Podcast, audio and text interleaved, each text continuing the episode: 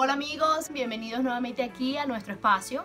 Eh, quisiera compartir con ustedes este tema que me parece uf, extremadamente importante porque para mí la telefonía móvil o lo que es este aparatico que puedes llevar a todos lados es un, es un canal o una forma de practicidad de todo lo que tienes que hacer. Sin embargo, sí creo, o bueno, a mí me pasó y quisiera compartirlo con ustedes, que de vez en cuando debemos revisar la relación que se tiene con el celular. El celular no es malo, malo es el amor ¿sí? desmedido por ese aparato, que ahí sí nos puede afectar y convertirse en lo que vamos a hablar hoy, que es nomofobia. Realmente no es fácil reconocer, yo lo digo por mí misma también, que tenemos algún tipo de situación interna que debemos corregir. Yo soy una nomofóbica y quizás tú puedes también ser un nomofóbico sin saberlo, por eso hoy quisiera hablar de ello para que tú revises dentro de ti si puede o no puede pasar. Sin más preámbulos, en su estructura gramatical viene del inglés y significa no mobile phobia. Terror total de salir de la casa sin tu aparato móvil o de dejarlo olvidado en algún lado. Yo creería que si nos analizamos a todos nos ocurre esto, a sentir un poco de pánico cuando estás lejos de tu celular y díganme si cuando se les pierde el celular nos volvemos como medio locos intentando buscarlo. Como la ola mundial hoy en día es que todos tienen celular, incluso a corta edad, ya sea para videojuegos o lo que sea, eh, se han realizado muchísimos estudios y se ha llegado a la conclusión de que por lo menos el 53% de la población lo padecemos. Y me incluyo en ellos, y puede que tú no, o puede que tengas que revisarlo. Y como lo padecemos, nosotros debemos ser conscientes de cómo es este mal y cómo se puede reducir. Entonces hoy vamos a aprender cuáles son los síntomas, cuáles son las consecuencias de padecerlo y de qué forma lo podemos solucionar. Y el primer síntoma de la nomofobia, vamos a empezar a analizarlos, cada uno de ellos es estrés o ansiedad por no poder contestar tu celular, ya sea una llamada o ya sea una notificación de cualquier red social. No sé si les pasa, a mí me pasa y me causa un poquitico de ansiedad el tema de la comunicación inmediata, incluso cuando debemos recordar que este aparatico es un medio de canal asincrónico. No nos comunicamos inmediatamente, te escriben y contestas cuando puedas contestar. El segundo síntoma que demuestra que podemos ser nomofóbicos es cuando teniendo el celular cerca no podemos dejarlo como si fuera un dedo más o una mano extra, no podemos dejarlo suelto y debemos estar revisando constantemente la pantalla a ver si tenemos algún tipo de notificación. Número 3.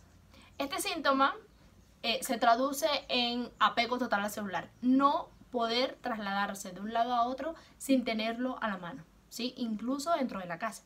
Vas del cuarto, de la habitación a la cocina y te lo llevas o estás en tu puesto de trabajo y vas a sacar una fotocopia y te lo llevas. Cuando tenemos este tipo de síntomas, lo que justificamos es que eh, en el trayecto o en el desplazamiento, pues podemos hacer alguna actividad y aprovechar ese tiempo. El cuarto, y creo que en lo más común nos pasa a todos. Yo me pongo como ejemplo porque realmente estoy investigando este tema para ayudarme, porque si no, imagínense. El cuarto es el pavor a quedarte sin batería. Yo en lo personal tengo cuatro cargadores portátiles y ando siempre con mínimo con dos. O sea, es, de locos. Nunca me quedo sin carga.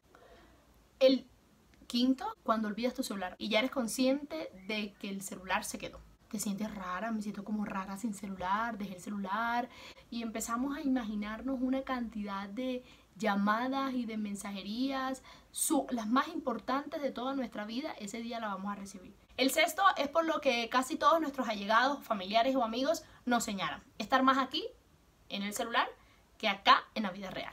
¿Sí? Nos pasa muchísimo, estamos conectados de forma virtual, pero desconectados totalmente con lo que está pasando en nuestro presente. El séptimo, último para mí, no menos importante, de hecho creo que es uno de los más delicados, y es cuando el celular me absorbe tanto que me aleja de mis obligaciones.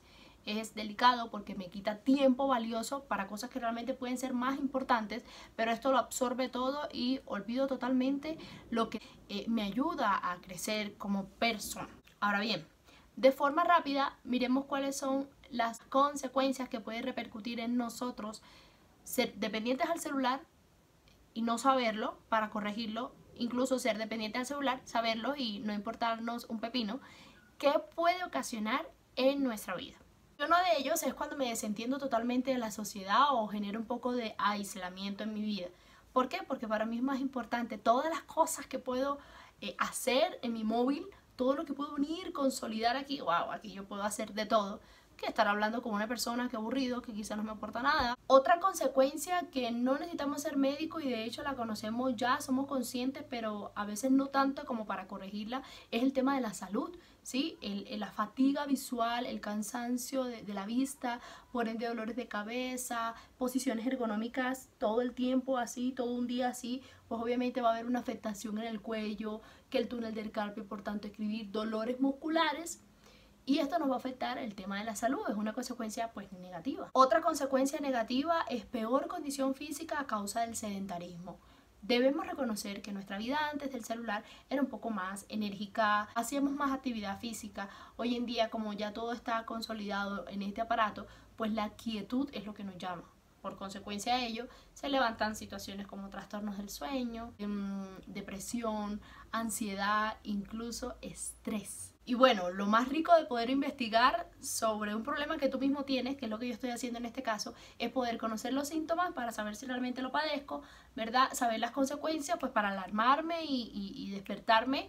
Y tercero es ver de qué forma se puede, se puede mejorar la situación, ¿verdad? Lo primero que nosotros debemos hacer es reconocer que somos adictos, ¿sí? Reconocer que hay algo de dependencia, si sea en un porcentaje muy bajo, pero la hay. Lo segundo que debemos hacer o que es recomendado hacer en estos casos es invéntate un hobby, ¿sí? algo que realmente te apasione. Si tu vida no tuviera celular, ¿a qué te dedicarías? Eso es lo que debes hacer. Y esto te está quitando el tiempo de ese hobby, entonces hay dependencia y debemos corregirlo.